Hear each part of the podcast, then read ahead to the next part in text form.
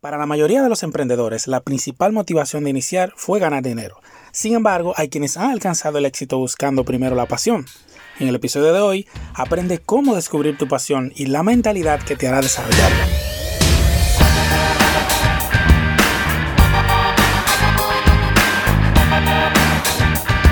Bienvenidos a este nuevo episodio de One Top Podcast de la comunidad One y Comercio. Por aquí les saluda Starling Kelly desde República Dominicana y me hago acompañar como siempre de mi amigo y hermano, ciudadano del universo, Lolo Herrera. Papá, tú me relajas mucho con eso.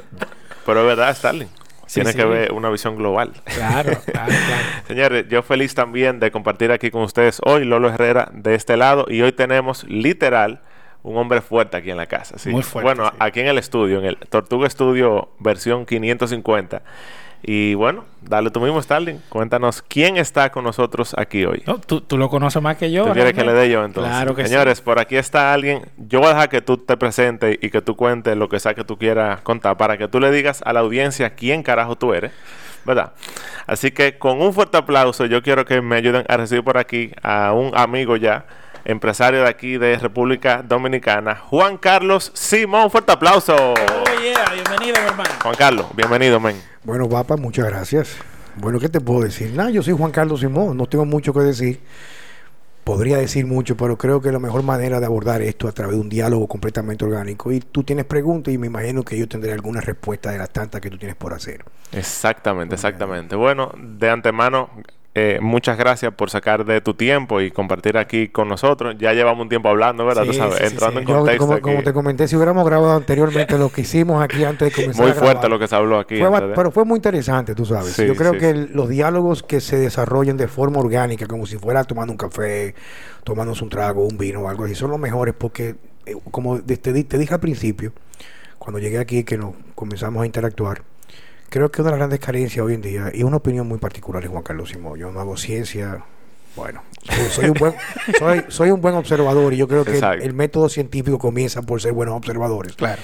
Creo hoy en día que la- eh, las personas, no sé por qué, y creo que es digno de estudio, no están apelando a la capacidad de expresarse exa- exactamente como emanan sus emociones en función a lo que les, les, les rodea. La Claro. persona trata hoy en día de hacer un discurso agradable y que puede encajar en estereotipos y ya nadie apela en realidad a ser tal cual con su discurso. Y yo creo que lo fuerte que eso tiene, que lo hablamos también, es que la gente vive vidas tristes por eso, porque tú te estás pudriendo por Claro. dentro. Pero bueno, antes de entrar en materia, eh, ven acá, ¿cómo a ti te dicen? O sea, te dicen jo- eh, El maestro. Juan Carlos, el, profesor, maestro lo dicen también, el profesor, claro. el maestro. Bueno, ahí me dicen- JC. lo- mira, lo, lo del profesor vino fue cuando del- una persona que, primero, ante todo, lo, creo que lo más importante, Sí. bueno, hay muchas cosas importantes, pero cuando yo comienzo a hablar de mí, yo digo que yo soy una persona que vivo en gratitud, o sea, yo trato de darle gracias a Dios, o de la forma que yo tengo mi relación con el- la persona que está, o la energía universal, Que es amor para muchos y para otros es prácticamente algo que no le ha llegado, no le ha tocado en su vida, es que yo vivo en gratitud por lo que tengo, por lo que deja atrás, por lo que vendrá y, lo- por lo, y por lo que nunca llegará. O sea, yo me inclino mucho, soy completamente no doctrinado a las religiones, pero me, me enfoco mucho más o menos en una filosofía muy similar al budismo, tú sabes, que el budismo más o menos más equilibrio, o sea, no hay tal cosa como lo malo, lo bueno, sino todo lo necesario.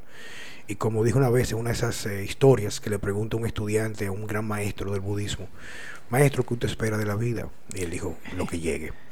Entonces, Duro. dentro de esa, esa premisa, yo puedo decirte que yo soy una persona muy agradecida.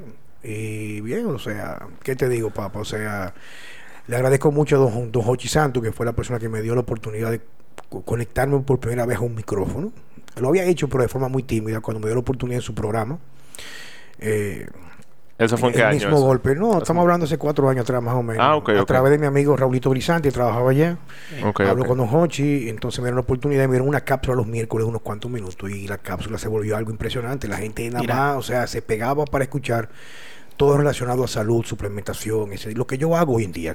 Y yo, yo creo que más que ponerle un nombre, me gusta sentirme como un proveedor de luz. Luz me refiero, digamos, eh, mi filosofía de vida, yo trato de ser coherente y lo que yo trato de comunicar es mi forma de vivir. Mi Buenísimo. forma de vivir, básicamente, una gente, soy completamente aterrizado, soy muy humano, me considero muy humano, soy todavía una persona y viviré el resto de mi vida siendo análogo y no digital, tú sabes, por mi generación. Sí. Se entiende. Pero se en, entiende. es, pero en ese sentido creo que soy una gente agradecida. Le Don Hochi. Don Hochi me puso el profesor. Ah, fue por Fue- ahí. fue un- Sí, el, profesor Juan Carlos Simón, me dice Yo- profesor. Ajá. Y entonces la parte de maestro fue la señora Matus Carmenteros, que es una persona que en un momento, hace unos 20, 20 y pico de años, era una figura del fitness aquí, era una señora, aún se mantiene con muy buena condición física. Era la dueña de un gimnasio que es- aún se llama Santa Fe. Ah, claro. tuvo sí, tuvo sí, una claro. época que estuvo muy de moda cuando eh, se inauguró eh, con una competencia posible del body shop cuando comenzó también. Y ella me recibió allá, yo comencé a entrenarla y yo comencé a ser entrenador de forma, eh, digamos que accidentada. O sea, yo hacía ejercicio y daba a la gente de forma, o sea, como, como por placer, no ni siquiera pensaba que iba a vivir eso. Y entonces yo comencé a darle algunos tips de vida a ella para mejorar lo que era su calidad de sueño, ese tipo de cosas, con las pocas herramientas que yo tenía en el momento. Y ella comenzó a presentarme como su maestro. Entonces ahí vino la palabra del maestro, el maestro Juan Carlos Simón. Pues ahí vamos, ya tú sabes, una historia que ya va picando Ya casi lleva- a los 30 años. Oye, Wow, hasta wow. eso fue orgánico, ¿eh? La manera en Sí, cómo sí, se, le, o sea, se le asignó nosotros no preparamos nada aquí, Stalin. Entonces, vamos a fluir. O sea, que a mí me gusta eh, No, esa viejo, forma también. Dale para arriba, viejo. Chulísimo. No- nos siguen, eh, te decía eh, fuera de- del audio, que nos siguen muchos emprendedores de Latinoamérica, Estados Unidos también. Y, y nos gusta conocer eh, los procesos. Porque es muy chulo ver Juan Carlos Simón ahora, esa comunidad que has creado, todas las personas que ayudas, el impacto en redes sociales y todo el tema. Pero, eh, ¿cuáles fueron esos procesos? ¿Cómo, ¿Cómo inicia el asunto? Y esos retos y también sobre tus sueños. O sea, el, el- el tiempo, porque mucha gente piensa que, es cuestión de años y, y nos decía que tienes un tiempo persiguiendo ese sueño. Buscando ¿Qué le- su sueño. A mí me encantó eso. ¿Qué le puedes decir a esos emprendedores eh, y qué podemos ver en tu proceso? Mira, te voy a hablar de mi experiencia personal, o sea, y con esto no estoy quitándole valor o invalidando a otra persona con su opinión. Pero yo creo que en muchos sentidos, por lo que yo he escuchado, las pocas cosas que he escuchado, creo que de la forma que se trata de vender el emprendurismo, así que se dice, ¿verdad? Sí. Creo que está muy equivocado. Creo que muchas personas creen que emprender es buscar dinero. Y el que emprende buscando dinero, creo que muy pocas veces llega en realidad a lo que da riqueza, que son las cosas que no se pueden comprar con el dinero. Hoy en día te digo que quizás el gran problema para los emprendedores es que la mayoría quieren encajar en estereotipos. Tú le preguntas a cualquier persona joven, eh, digo, estoy hablando de mi, ex- de mi experiencia, sí. ¿eh?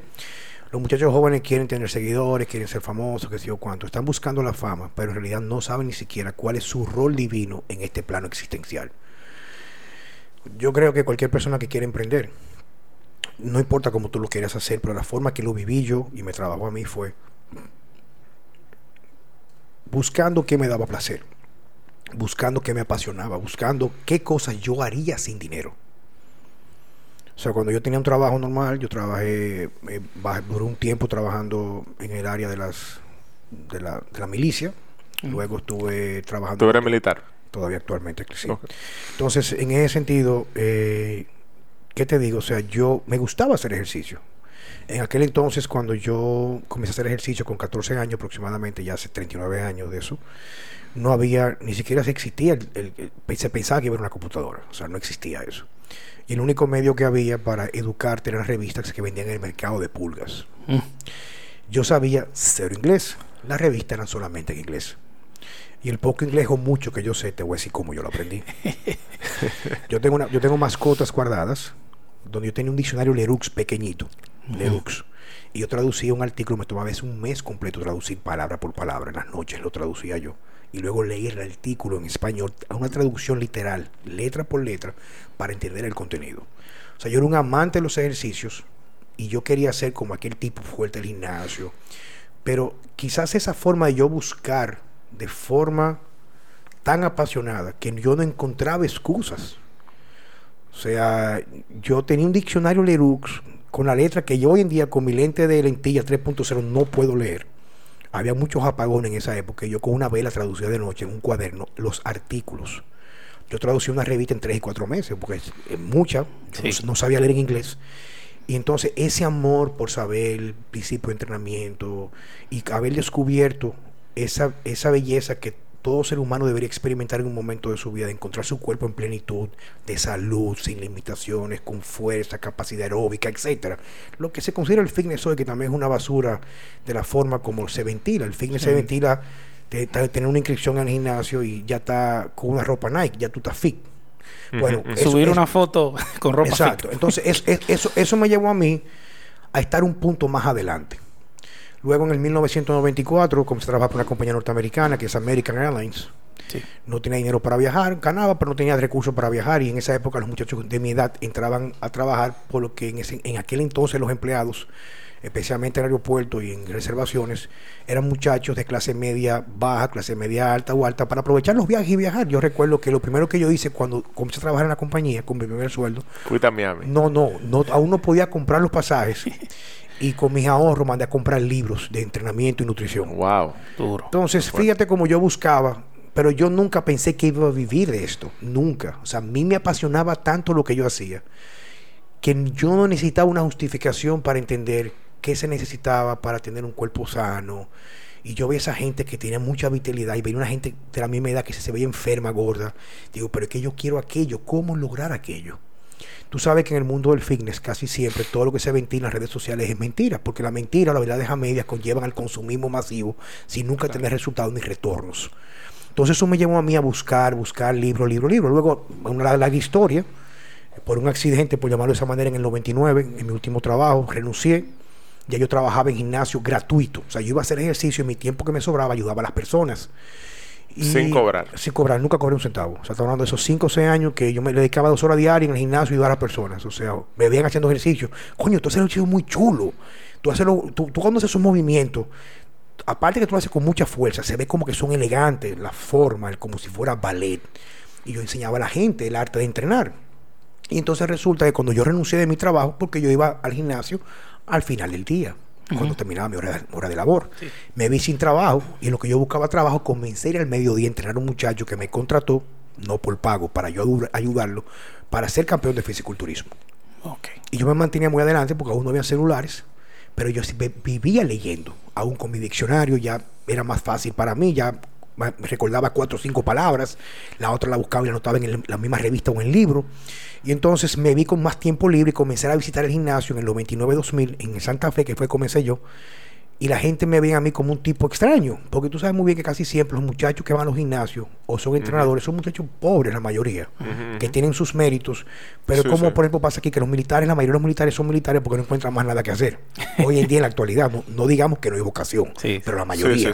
Y eso pasa en los gimnasios, tú no encuentras gente con amor en realidad, si no es una oportunidad que le brindan de hacer dinero fácil, dentro de las limitaciones que hay, no que se van a hacer millonarios. Bueno, el asunto fue, ven a este muchacho que en esa época no era normal, hoy sí es muy común blanco, pues yo soy de tez blanca, coño, pero este tipo. Tiene como otro perfil. Exacto, como este tipo, este tipo sí es raro, como que tú sabes, y mira, coño, y no cobra.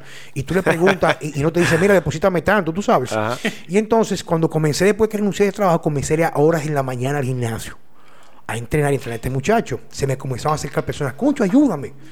Digo, tío, pero yo no tengo tiempo. Y tú, no, no, pero yo te voy a pagar.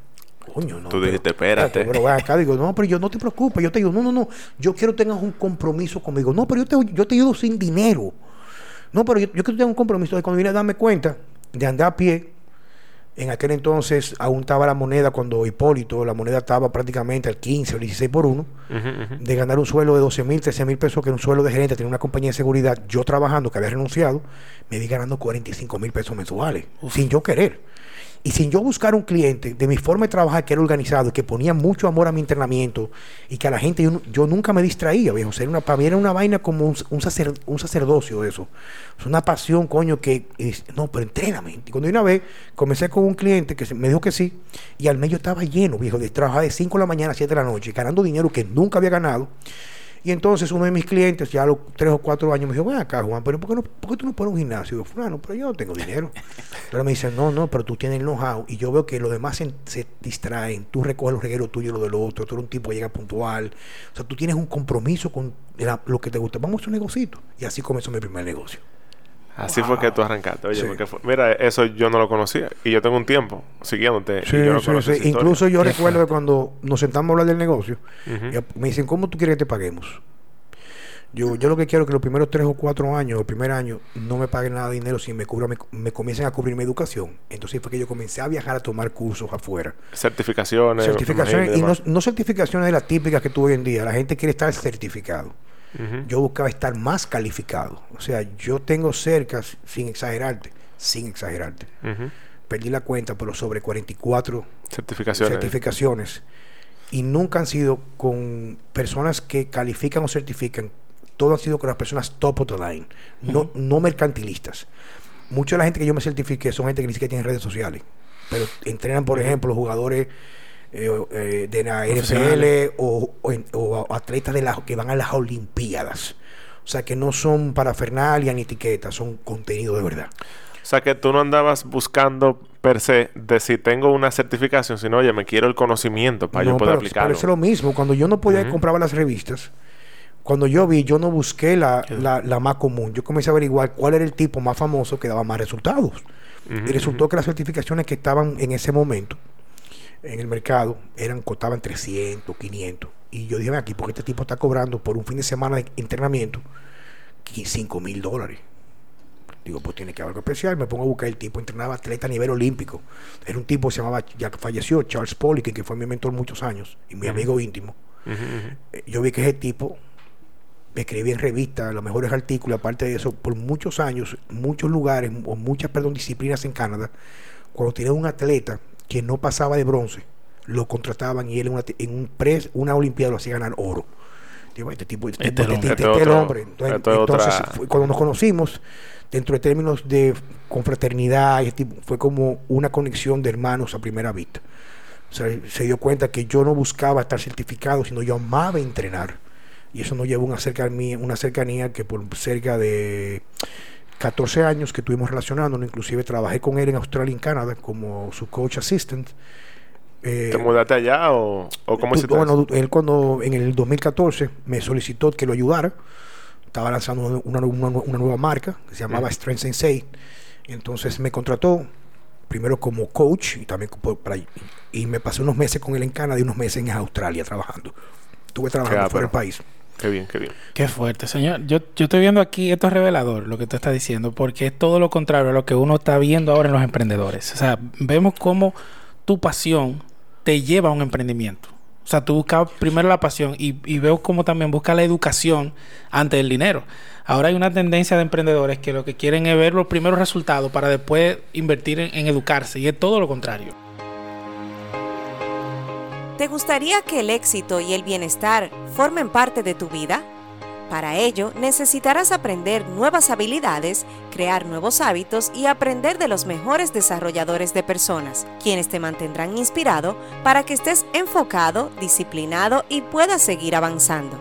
De eso se trata nuestra comunidad One y Comercio, un espacio que cuenta con herramientas para apoyarte a crecer de manera integral en las áreas de finanzas, relaciones personales y liderazgo a través del comercio móvil social. Si esto es lo que buscas, pregúntale a la persona que te envió este podcast cómo puedes hacer equipo con nosotros en One y Comercio. Yo te voy a hacer como lo veo yo en el mundo. Y, a veces no. Bueno, si tú me has escuchado en mi, en mi podcast, tú sabes. Cuando me tocan una, una, digamos que internamente una fibra más o menos un poco más sensible, yo dejo las cosas fluir. A veces se me pasa un poco la mano. Pero al principio traté de modularlo, pero me di cuenta que se perdía mi esencia. Claro, no. Puede hablar no, pero, libre no, aquí, ¿eh? Ok, pero ok, vamos a hablar un poquito más libre. Sí, sí, sí. Pero yo creo que vivimos en una sociedad llena de Ujú. entonces voy a explicar por qué son unos.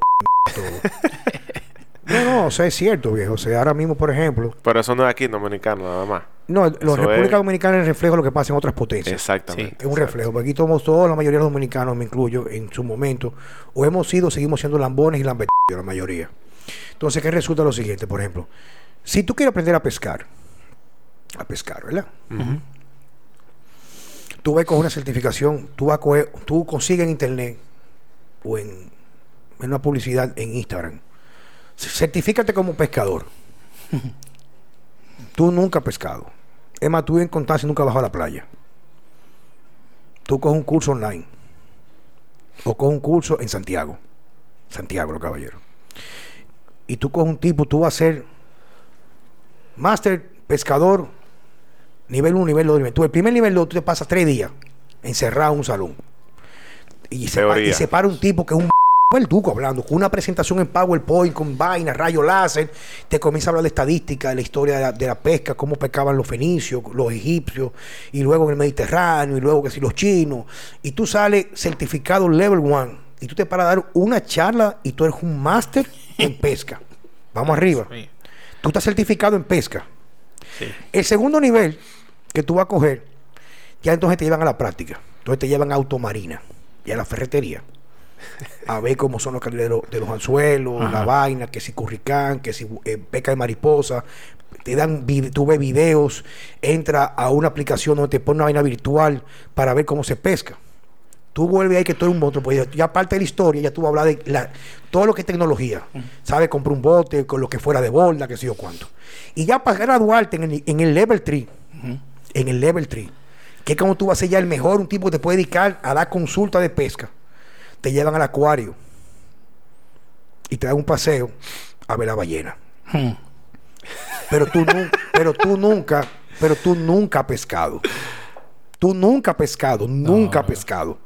Ahora tú eres un experto en lectura, ver estadística, ver lo que demuestra la ciencia en PubMed o en una publicación. Y tú eres un tipo que te sienta, incluso te contratan a hacer paneles.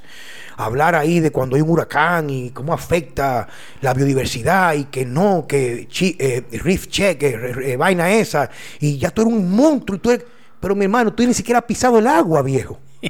Entonces yo creo que hoy en día las personas ni siquiera tienen la capacidad de entender que tú vas a aprender a, tú quieres pescar, el primer paso es buscar una gente que a lo mejor ni siquiera tenga dientes, que tenga lo- la piel quemada de pescarle de qué niño y tiene 60 años pescando todos los días y que alimenta a su familia y que pesca con buen tiempo, con mal tiempo, con cualquier carnada, Con buena herramienta. con buena herramienta, con poca herramienta, con mucha, con nada, pesca, porque tú quieres pescar. Luego que tú sabes pescar, que tú das qué? Resultados. Sí, sí. Tú das resultados, entonces tú comienzas a educarte para aumentar un poco tu cultura general de esa, de esa, de esa actividad que es un arte. Entonces hoy en día las personas saben hoy de cómo hacerte mejor coach, todo es un coaching, pero son gente que nunca ha recorrido el camino. Entonces, tú primero tienes que aprender a pescar. En mi caso, aprender a hacer ejercicio. Estar con gente que me llevan años. Que si yo fuera piloto, tienen más horas de vuelo, vuelan otro tipo de aeronave, que han estado en verdad volando a miles de pies de altura y el avión ha estado por caerse y lo salvan. Esa es la gente que te va a sumar. Entonces, ¿cuántos de los que nos están escuchando, que son máster pescadores, han pescado? Entonces tú tienes primero que encontrar qué es lo que tú quieres hacer en tu vida. ¿Cómo? Oye la palabra, papá. ¿Qué yo podría hacer que me da tanto placer y pasión que yo lo haría con el mismo amor sin dinero? Qué fuerte. Era Poderoso. como, como la película de. Bueno, una película ahí que hablaba de la zona. Y la zona era lo que, lo que tú decías, óyeme, yo estaba y era casi obsesionado. Y nos venden que es estar obsesionado con algo, incluso es hasta, óyeme, pero ese tipo está vuelto loco ahí con eso. Porque cuando tú entras en ese estado mental o en ese nivel de conciencia, el tiempo pasa y tú dices, ¿y qué fue lo que pasó? Porque Us- tú te estás divirtiendo. Usualmente el término de obsesión, lo- la obsesión lo utilizan los fracasados. La obsesión, lo que es para la obsesión para el que observa, es la pasión para el que la ejecuta. Exactamente. La obsesión es como define la pasión el que observa al apasionado. La obsesión es la mayor fuerza que lleva a crear cosas que son consideradas milagros por muchos. Qué fuerte está, está esto. Espérate, que esto está. Esto, eh, eh, esto está que arde. Tú sabes que a mí me pasó eso. Yo, yo tenía un tema. eh, yo siempre he tenido contextura delgada, o sea, flaca. Y en 2000, bueno, vine de una crisis financiera grandísima. Luego yo te mando el podcast para que tú lo escuches eso. Por favor. Sí. Y en 2015, dos- entre 2015 y 2017, como que las cosas fueron mejorando, pero fue una época de mucho estrés. Y yo engordé como 35 libras. O sea, yo estaba rechonchito y como que no salía de ahí. Y no sé si, si, si, ah, si aplica el ejemplo, pero yo lo voy a decir. Y me hizo un pan un día que fue quien, te- quien nos conectó. Yo le digo, mira, me gusta fulana, viejo, y, y yo voy a salir con ella. Y él me dice, papá, estábamos en Subway de la... En Subway ahí, en Piantini. Y me dice, viejo, esa jeva es un 9 y tú pareces un 4. O sea, tú pareces una ballena asesina. yo me quedé, oye, eso fue el 15 de noviembre de 2017. Y el tigre me dio en el ego, viejo. Yo no sé qué vamos a hacer con esto. Marco que lo edite, lo que sea. me oye, me, dio durísimo. Y yo dije, óyeme, yo voy a tomar una decisión. Y en, yo creo que, que, fue como en 45 días, yo me transformé completamente, o sea, completamente. Y para mí no fue un sacrificio, porque, ¿qué pasaba? A mí me ponían un cheesecake o una pizza o un sancocho o, cualquier alimento que no era en pro hacia lo que yo quería. Y yo decía, óyeme, yo me quiero comer el cheesecake, pero yo me quiero comer esto también. Sí. Entonces, eso a mí me dio una perspectiva de que yo pasé por ese proceso y yo no lo. O sea, para mí no fue una carga. O sea, para mí fue un placer yo hacer eso. Tú sabes que... Es un, ejemplo como bien burdo, pero... No, no, pero está muy bien, porque por ejemplo, yo, yo, yo trato de seguir, yo, yo sigo mucha gente que no sé por qué la sigo en redes sociales. ¿Tú sabes por qué? Porque, por ejemplo... No, no, no, yo lo que pasó, papá, ah, que, crearon, quienes crearon mi, mis cuentas de, Instagram fueron mis amigos de Body Ignition. Eh, Luis Mejía y Jamil Yayura, que ellos, eran, ellos trabajaban conmigo como entrenadores. Ah, yo no sabía. Sí, sí, sí. Y cuando yo migré de workout para workout. Eh, Ahí en Diamond. Yo estaba en Diamond, pero me moví para eh, Nuevo Centro. Ellos se acercaron, muy formales ellos, y los considero prácticamente como si fueran hijos, porque son bastante mucho más jóvenes que yo, viejo. Me dijeron, mira papá, nosotros queremos que tú, como buscando una bendición, o sea, me refiero quizás por respeto, pues ellos lo pudieron haber hecho, que tú nos apoyes, queremos poner, Body Ignition en ese momento era, una era un negocio de coaching online solamente para dieta, para poner Body Ignition en el gimnasio, Sí, y hablamos y le, dejamos, le dejé todas las facilidades que teníamos allá. Y ellos me abrieron una cuenta de Instagram, porque yo no soy un tipo nada digital. Ok. Entonces, yo como no sabía al principio, todo el que me seguía lo comenzaba a seguir para atrás. Pero sumándole, Pasamos por ahí. Sí, sumándole, sumándole, a eso, yo trato de seguir unas cuantas cuentas que son muy, muy interesantes. Si hay una cuenta que yo sigo de un tipo que es un, un Navy SEALs eh, activo Dice él en su cuenta, no recuerdo ni siquiera el nombre de la cuenta, pero a veces me llegan los que él sube y dice, el área de comodidad es una enfermedad. El área de comodidad es una enfermedad. O sea, fíjate, por ejemplo, que la mayoría de las personas viven enfermas, pero su enfermedad no necesariamente es fisiológica, es existencial y mental. ¿Ok? Porque el primer paso que, lo primero que tú tienes que pensar es, tú estar consciente de tu condición. O sea, el tú el tú ser un tipo emprendedor exitoso, no serlo, no te define como superior a los otros. No tiene nada que ver con lo que tiene que ver con la calidad del ser humano y su, humanidad. Tú puedes ser un emprendedor y ser un Claro. Y tú puedes un tipo que decidiste ser empleado, vivir por ley de menor esfuerzo, pero a lo mejor tus valores son más inclinados a la familia. Y de hecho, tú puedes ser un emprendedor. A mí no me gusta ni siquiera llamarle emprendedor, pero alguien que tiene negocio y que se mueve, está bien. Digamos que tiene cierto grado de éxito comercial, ¿verdad? y puede tener millones de dólares, pero si no tiene un éxito integral, dígase una buena, eh, o sea, a nivel emocional, mental, eh, o sea, financiera, sus amistades, su paz mental. ¿Cómo, óyeme, ¿cómo ese tipo duerme de noche? Pero mira, ahí viene, ahí viene el, tema de lo que estamos hablando al principio. Para más o menos llevarlo, para aportar mi opinión, ¿verdad que sí? Sí, sí, sí. Fíjate como tú dices, por ejemplo, algo integral. Es que, te reitero, de la forma que yo lo veo, es que ser emprendedor es ser atrevido. Atreverte a romper lo que ha sido la construcción social, familiar y cultural tuya para buscar tu pasión, viejo. O sea, quizás lo que para ti sea ser emprendedor es atreverte a ser diferente. Como dirá la licenciada María Amalia eh, León de Jorge, no hay nada más exótico que lo distinto y lo extraño. Atrever, oye la palabra, atreverte a ser distinto, a ser tú único. ¿Cuánta gente tú conoces que son auténticos en realidad? ¿Cuánto Stalin? Oye, hay auténticos en realidad. Que por ejemplo, son minimalistas. Son gente que no le interesa tener nada de algo extra solamente para. Que no tenga utilidad. Que no tenga utilidad. Entonces ahí viene todo esto. Entonces, ¿qué pasa? Que cuando tú dices, yo quiero ser emprendedor, pero a lo mejor tu emprendimiento no es medible por factores económicos.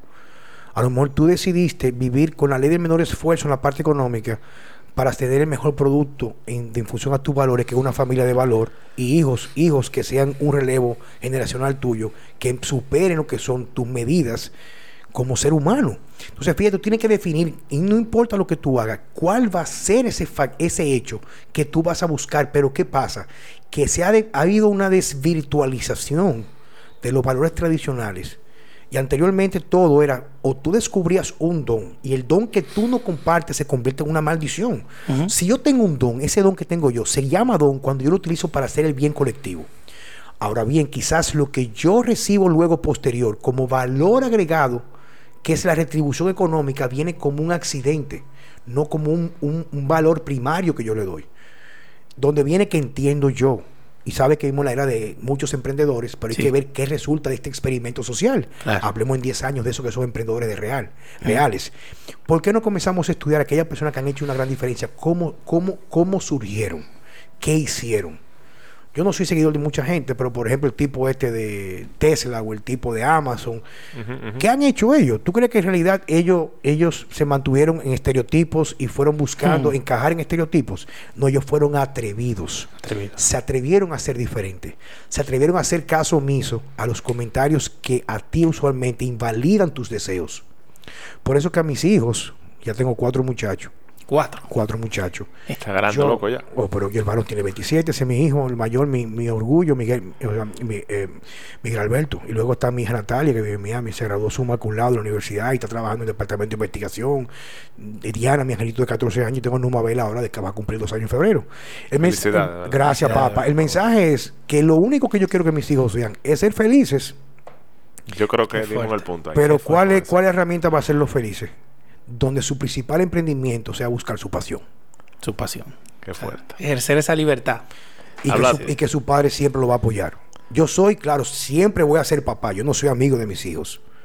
Pero en cada momento de su crecimiento hay un papel que va a ser más dominante que el otro.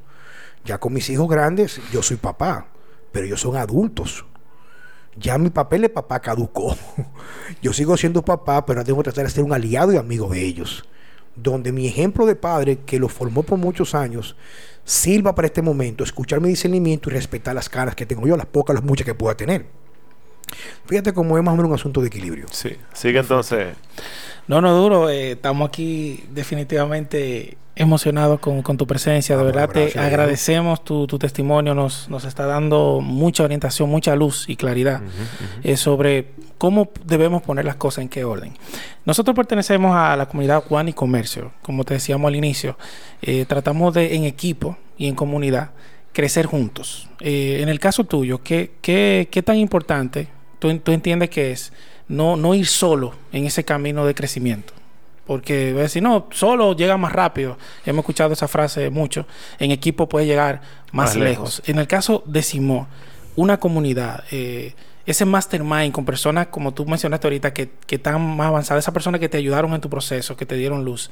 Eh, una comunidad, porque también está el tema del ego, de uno decir, no, yo, yo quiero lograr algo por mí mismo eh, y, y como quiero hacerlo solo. Pero en el caso tuyo, tú lo recomiendas, o sea, no, no, no, no. Lo que yo soy me lo debo a mí mismo, como persona. Bien. Lo que soy como empresa, se lo debo a mi equipo. Al equipo. Perfecto. O sea, es tonto quien dice lo contrario. O sea, mientras tú eres tan bueno en algo, tú eres carente en el resto. Duro. No hay forma que tú puedas saberlo todo, eso es imposible. Si tú eres bueno, si tú eres bueno en tecnología, tú eres muy bueno en tecnología. Quizás o tú eres muy bueno en procesos, que son eso es tecnología, eso es formación eso es instrucción. Pero cuando tú buscas el amor en lo que tú haces, hay un componente artístico muy dominante.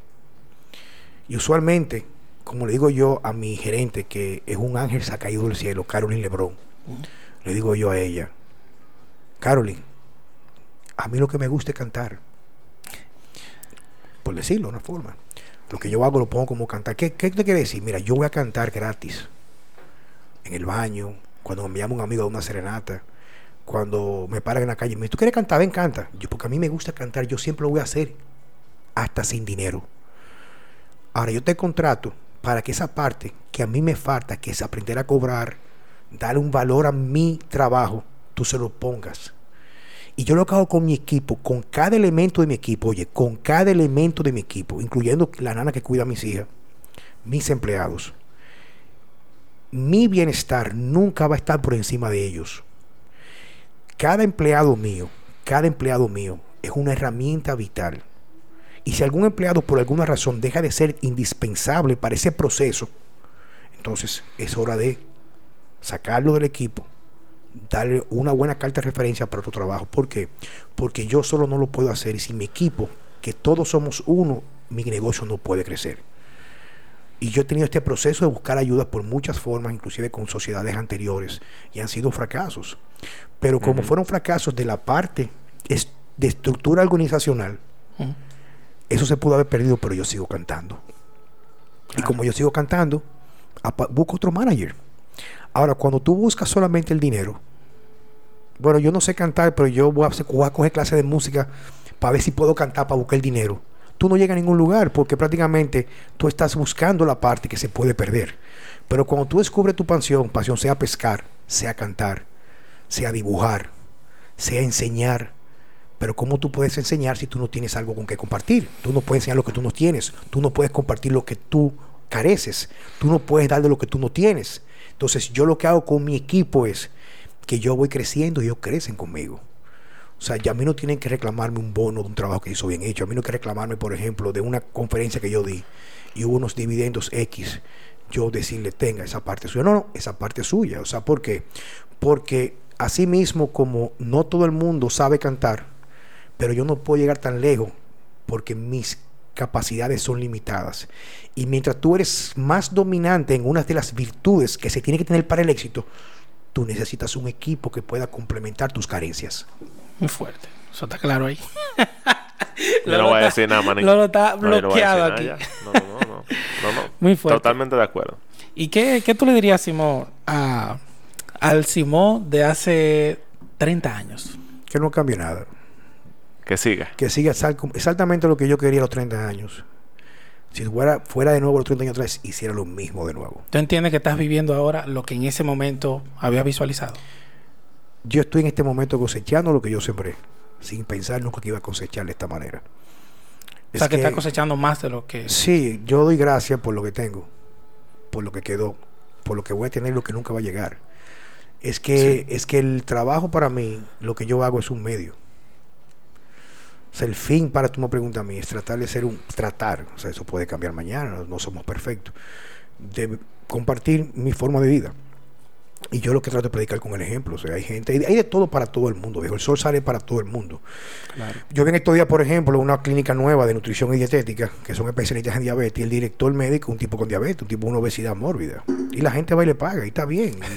pero, pero, pero el sol sale para todo el mundo. Es como la película The Matrix o La Matriz. Sí. donde uno de los tipos que estaba desconectado negoció con los los, los eh, centinelas y que sé yo cuánto para ser reinsertado en el sistema porque estaba cansado de comer avena con aminoácidos quería comer aunque era una eh, mentira aunque era una mentira él quería vivirla porque estaba cansado de eso o sea tú estar conectado no te hace mala persona o estarle conectado y tener luz no te hace superior al otro es un asunto de elección tú elegiste la pastilla la roja o la azul Ahora, lo que sí es importante, que es lo que está pasando en la actualidad hoy en día con la pandemia, es que lo que eligen una pastilla quieren arrastrar a los otros.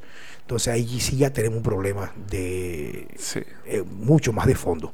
¿Tú me entiendes, papá? Y en ese sentido, si tú crees, mira, lo que pasa es que yo entiendo que la postura mía es la correcta. Entonces, entiendo yo que lo correcto entonces tú, tú tener compasión por el otro, no juzgar, porque entonces también se da mucho eso.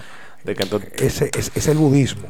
Eh, hay otra, una, ahí, no, no recuerdo dónde la guardé, que se ve una foto de dos niños como de la misma edad, como de, no sé, 12 años, 13 años. Eh, parece niño eh, de la India, tú sabes.